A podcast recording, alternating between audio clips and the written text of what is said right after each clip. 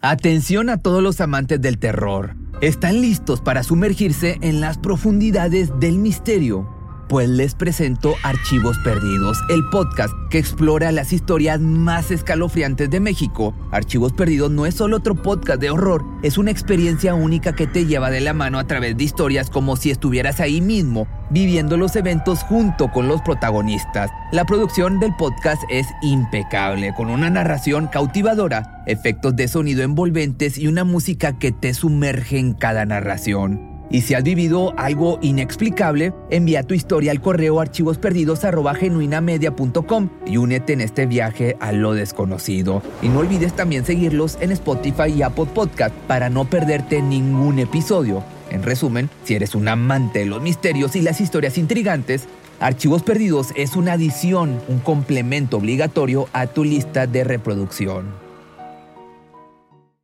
Cuando el tráfico te sube la presión, nada mejor que una buena canción. Cuando las noticias ocupen tu atención, enfócate en lo que te alegra el corazón. Y cuando te sientas mal, un buen médico te ayuda a sanar. Sabemos que mantener tu salud es tu prioridad, también es la nuestra en Kaiser Permanente, donde trabajamos juntos para cuidar de todo lo que tú eres. Kaiser Permanente, para todo lo que tú eres. Kaiser Foundation Health Plan of the Mid-Atlantic Stay Inc., 2101 East Jefferson Street, Rockville, Maryland 20852. En 1992, el salvaje final de una familia de origen chino en la ciudad de Merlo, esto en Argentina, desató el pánico de una sociedad que pensaba que la mafia se había apoderado de la zona y con ello de las vidas de todos. Sin embargo, estaban muy lejos de la verdad pues se trataba de algo personal. No obstante, este suceso dio camino a que un padre preocupado hiciera a sus hijos aprender kung fu para que estuviera salvo sin darse cuenta de que en el proceso estaba forjando a dos grandes campeones. Así que prepárate porque te voy a contar de la pelea del siglo. En una esquina, el miedo y en la otra, el tigre y el dragón, dispuestos a jugarse la vida para no ser amenazados nunca más.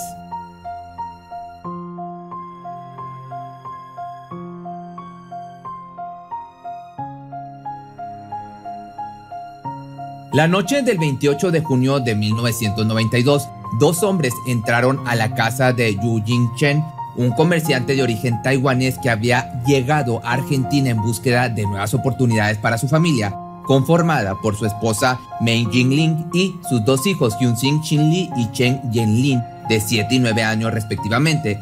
Y por qué no, también cargaron hasta con la suegra desde China, Yen Yang.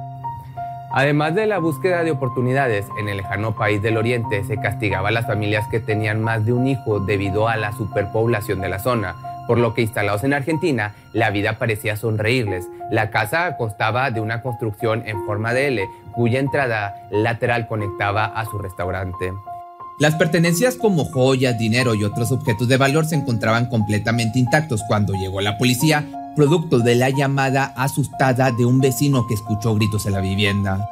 En el lugar, los detectives encontraron una escena sacada de las películas más perturbadoras que podemos imaginar, pues en cada habitación descubrieron el cuerpo de un integrante de la familia, siendo los niños los últimos en ser encontrados. Incluso tuvieron que poner andamios especiales para no pisar los grandes charcos rojos de este líquido vital que se había formado alrededor.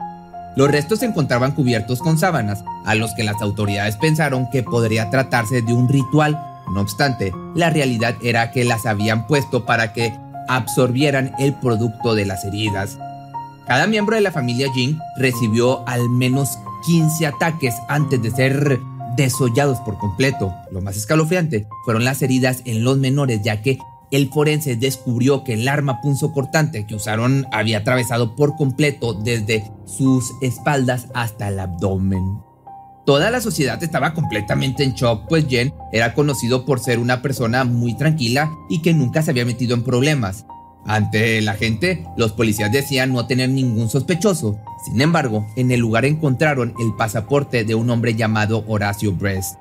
Llegaron esa misma mañana a casa como 50 policías me preguntaban de dónde conoces a la familia taiwanesa, cuándo los viste por última vez. Pude decirles que Jen era mi maestro de kung fu. Están todos muertos, me contestaron y me llevaron a declarar. Esto es lo que recuerda Press en la actualidad. Una vez en la comisaría, el hombre relató cómo había pasado tiempo entrenando con Jen y enseñándole a su familia a hablar español. Además, tenían planeado hacer un viaje a China en los días próximos, por lo que había olvidado su pasaporte en su casa aquella noche. Al confirmar la verdad de sus declaraciones, fue puesto en libertad. No obstante, esa misma noche, al volver a su casa, le confesó a su esposa, yo sé quién les arrebató la vida. Y en efecto, Prest y Jen se conocieron años atrás cuando Horacio, desesperado por aprender nuevos estilos de pelea, llegó hasta las puertas de la familia china para pedirle que lo entrenaran, como digamos sacado de la película de Karate Kid. Horacio desde su infancia había vivido obsesionado con aprender y dominar distintos estilos de pelea. Para finales de los 80 ya había fundado su propia academia con más de 200 alumnos que lo conocían como el chino. Incluso llegó a viajar en repetidas ocasiones a Estados Unidos para competir en su disciplina. Era muy caprichoso y subestimaba a mis maestros. Tenía en la cabeza el modelo Bruce Lee, esa historia de un tipo que le había dado forma a su propio estilo. Creía que lo único que me faltaba era conocer el templo Shaolin. Esta búsqueda de aprendizaje llevó al hombre por distintas academias y dojos en toda Argentina, hasta que le recomendaron visitar a un comerciante que había sido maestro de artes marciales durante muchos años en China y ahora se había instalado en la ciudad de Merlo. Fue así como un día Press llegó a las puertas de la familia Yu. Asombrado por la coincidencia, se dirigió ese mismo día a conocer al hombre. Sin embargo, el encuentro no resultó como lo esperaba, pues al cabo de unos minutos el viejo maestro solo se quedó observándolo mientras fumaba para luego cerrarle la puerta en la cara. Pero la determinación de Horacio era tan grande que no tomaría un no como respuesta. Volvió a la casa en diversas ocasiones y recibió exactamente el mismo trato. Su suerte solo cambió el día en que decidió llevar a sus hijos Gastón y Gonzalo a conocer al maestro. En esta ocasión, para su sorpresa, el hombre les permitió entrar a su hogar y les ofreció té y galletas. Ahí formaron un acuerdo. Horacio enseñaría español a la familia Jin a cambio de que le permitiera entrenar con él. Subimos a la terraza y me pidió que le mostrara lo que sabía. Me vio moverme y me preguntó dónde empieza y dónde termina un golpe y no supe qué contestar. Horacio tiene la mente muy chica todavía, me dijo. Al cabo de unos meses los hombres habían desarrollado una buena amistad e incluso comenzaron a trabajar juntos, pues bien quería que Horacio se hiciera cargo de una nueva panadería que estaba por abrir en la ciudad. Aunque al principio tuvo sus dudas, no perdió su objetivo de entrenar en China y decidió sacrificar sus clases para atender el negocio. Afortunadamente, el lugar prosperó bastante y ninguna de las familias tuvo que ninguna de las familias tuvo un impacto económico negativo. Era el mejor momento de mi vida. Tenía un maestro que era mi amigo, un trabajo que iba cada vez mejor. Estaba a punto de entrenar en China. Unos meses antes del viaje, Jen me dijo que le dejaríamos la panadería a dos paisanos suyos y que nosotros abriríamos otro negocio. Era algo común, él ayudaba a los que llegaban, los alojó un tiempo en su casa y ahí los mandó a otra ciudad para hacerse cargo de su negocio. Dos semanas después de estos acontecimientos de que les arrebataron la vida, las autoridades seguían sin tener pistas sobre los culpables. Lo único que tenían a su alcance eran las huellas digitales de los perpetradores, pero no podían hacer nada al respecto, pues los sospechosos no estaban registrados en la base de datos. Esto causó que Horacio tuviera un gran remordimiento y la necesidad de hacer justicia por su mentor, por lo que regresó a las instalaciones de la policía para confesar la otra parte de su historia, donde Wahan y Junpeng eran los principales sospechosos de estas acciones. Ambos habían viajado desde China en busca de oportunidades y al conocer a su víctima, eh, de inmediato les extendió la mano para que progresaran en Argentina. Sin embargo, la práctica de morder la mano que te da de comer se volvió su hábito principal, pues encargados de administrar un negocio en la ciudad de esquina despilfarraban todo el dinero que Jen les enviaba. De esta manera el propietario les llamó en distintas ocasiones para exigirles un mejor trabajo o la devolución de su dinero, pero todo solía terminar en fuertes peleas e insultos. Esto llevó a Horacio y a los detectives a considerarlos los principales sospechosos.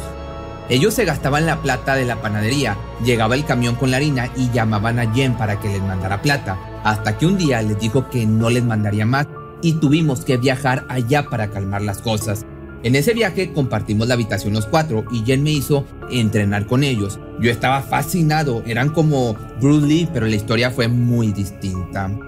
Obviamente estas son las palabras de Horacio, pero regresando, un día después de la declaración, las autoridades hicieron un cateo en el lugar donde los sospechosos vivían. En el lugar encontraron un arma calibre 22, dos cargadores y una gran arma cortante con hoja doble filo y mango de madera, además de una carta rota escrita en chino por uno de los sospechosos, cuyo único fragmento recuperado cita lo siguiente. Preparamos todas las cosas, entramos en la noche y al amanecer, cuando salen de la habitación, entre los dos acabamos uno por uno. Por favor, trae pistola y trae armas punzocortantes. Pese a que los perpetradores no se encontraban en el lugar, la dirección en la carta les dio la pista de dónde buscar. Fue así que llegaron al restaurante El Dragón de Oro, situado en Córdoba. En el lugar, los dueños señalaron que por la crueldad llevada a cabo se trataba de un asesinato de la mafia, pues habían llevado a cabo lo que se conocía como venganza eterna, que consistía en aniquilar a toda la familia para evitar que sus descendientes cobraran venganza. Esto desató el pánico en la población de Argentina, que impulsados por la prensa sensacionalista comenzaron a especular sobre los crímenes, señalando que los sospechosos eran miembros del grupo Cabezas de Serpiente, enfocado en ingresar inmigrantes de forma ilegal con pasaportes falsos. No obstante, el consulado chino se deslindó de estos hechos, señalando que eso no era posible dado que ambos perpetradores eran de escasos recursos y difícilmente podrían tener esas conexiones. Al poco tiempo el gobierno argentino solicitó ayuda a la Interpol para que, con la colaboración de países aledaños, pudieran encontrar a los responsables. Y así fue, al poco tiempo fueron detenidos en Bolivia tras ocasionar una pelea en un bar. El arresto causó un conflicto internacional, pues Bolivia, Argentina y Chile peleaban por sus cabezas para que respondieran por sus delitos. No obstante, fue el gobierno argentino quien logró obtener la custodia debido a la gravedad de sus actos. Los trajeron a través del Grupo Halcón, un comando de fuerzas especiales, y fue la primera y última vez que vi algo así. Los tenían engrillados de pies y manos. Ya habían lastimado a los guardias con patadas y en el traslado se podían fugar. Esto fue lo que declaró Horacio. Una vez apresados fueron enjuiciados y encarcelados inmediatamente, pero durante el proceso, Horacio comenzó a recibir amenazas de que le darían cuello, estas amenazas de manera anónima, lo que le generó miedo e incertidumbre. No ayudó que durante ese periodo la hermana de Yu llegara al país para la sentencia y ordenar la casa de estos maleantes, pues al terminar obsequió la vivienda a la familia Brest. Horacio pasaba las noches en vela preocupado porque un día alguien decidiera vengarse por su testimonio y lastimar a su familia. Confesó que hubo meses en los que no podía comer ni dormir por el estrés generado, hasta que un día decidió que ya era suficiente. Si van a venir, que nos encuentren preparados y listos para pelear. Así que empecé a entrenar a mis hijos desde los cuatro años. Les di los apodos de El León y El Dragón para que tuvieran su protección, pero no sabía que a su corta edad fueran tan hábiles. Ese momento nos cambió la vida. Palabras de Horacio. Poco después la familia Prest se instaló en la vivienda donde se cometieron los sucesos, los, pues estos crímenes, y poco a poco fueron renovándola. No obstante, los niños del vecindario no querían acercarse a los gemelos, pues suponían que el lugar estaba maldito. Todos nos decían que estábamos locos cuando nos vinimos con los chicos, pensando si los asesinos podían volver cualquier noche. Para nosotros era el regalo de una familia que nos marcó la vida, pero se nos mezclaba todo. Vivimos con el miedo de tener a la muerte tan cerca. ¿Cómo haces para absorber una tragedia de esta manera? Las amenazas no dejaron de llegar, sin embargo, esto solo sirvió como motivación a la familia que cada día se fortalecía más gracias al talento de los pequeños. Incluso colocaron una fotografía de los maleantes en su lugar de entrenamiento por si algún día se fugaban de prisión pudieran identificarlos y terminarlos en caso de ser necesario. Sin embargo, el terror bien fundamentado de sus padres no fue un obstáculo para los gemelos que se enfocaron únicamente en prepararse y ejercer su pasión. Para nosotros el miedo es algo que nos mantiene vivos en el ring. Nos pasó a los 14 años. Cuando tuvimos una pelea durísima en la calle y a Gastón lo apuñalaron tres veces y ni siquiera en ese momento se nos aparecieron los asesinos en la cabeza. Quizás como nuestros padres absorbieron el miedo, a nosotros nunca nos llegó. Esto lo señaló Gonzalo Brest en una entrevista. Ya a la edad de 17 años, los gemelos hicieron su debut como peleadores de kickboxing en el único país que permite que los jóvenes incursionen en este deporte de forma profesional a tan corta edad que, adivina cuál es. Pues sí, mi México lindo y bandido digo querido. A partir de ese momento, los hermanos forjaron una gran carrera que culminó con el Campeonato Mundial de la WCSS en 2016, mismo del cual siguen como campeones regentes esperando un rival que les pueda dar competencia. Es así como a través de una gran tragedia que terminó con la vida de un mentor y una familia completa, además la marca del miedo y el misterio que rodeaba a la mafia china, un padre preparó a sus hijos para lo peor sin darse cuenta de que con ello estaba sacando lo mejor dentro de cada uno, forjando con su férrea disciplina a dos campeones que decidieron no vivir presas del miedo. Si te gustó este video, ahora te tengo una sorpresa. Tengo un canal en colaboración con Tess Misterios, otro youtuber que hace más o menos las mismas temáticas. El canal de YouTube te va a estar apareciendo aquí abajo. Cuando el tráfico te sube la presión, nada mejor que una buena canción. Cuando las noticias ocupen tu atención, enfócate en lo que te alegra el corazón.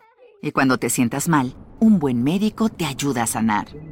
Sabemos que mantener tu salud es tu prioridad, también es la nuestra en Kaiser Permanente, donde trabajamos juntos para cuidar de todo lo que tú eres. Kaiser Permanente, para todo lo que tú eres. Kaiser Foundation Health Plan of the Mid-Atlantic Stay Inc., 2101 East Jefferson Street, Rockville, Maryland 20852. ¿Te preocupas por tu familia? Entonces, ¿por qué darles solo huevos ordinarios cuando pueden disfrutar de lo mejor? Eggland's Best, los únicos huevos con ese delicioso sabor fresco de granja, además de la mejor nutrición, como 6 veces más vitamina D, 10 veces más vitamina E y 25% menos de grasa saturada que los huevos regulares, además de muchos otros nutrientes importantes. Así que, dales los mejores huevos. Eggland's Best. Mejor sabor, mejor nutrición, mejores huevos.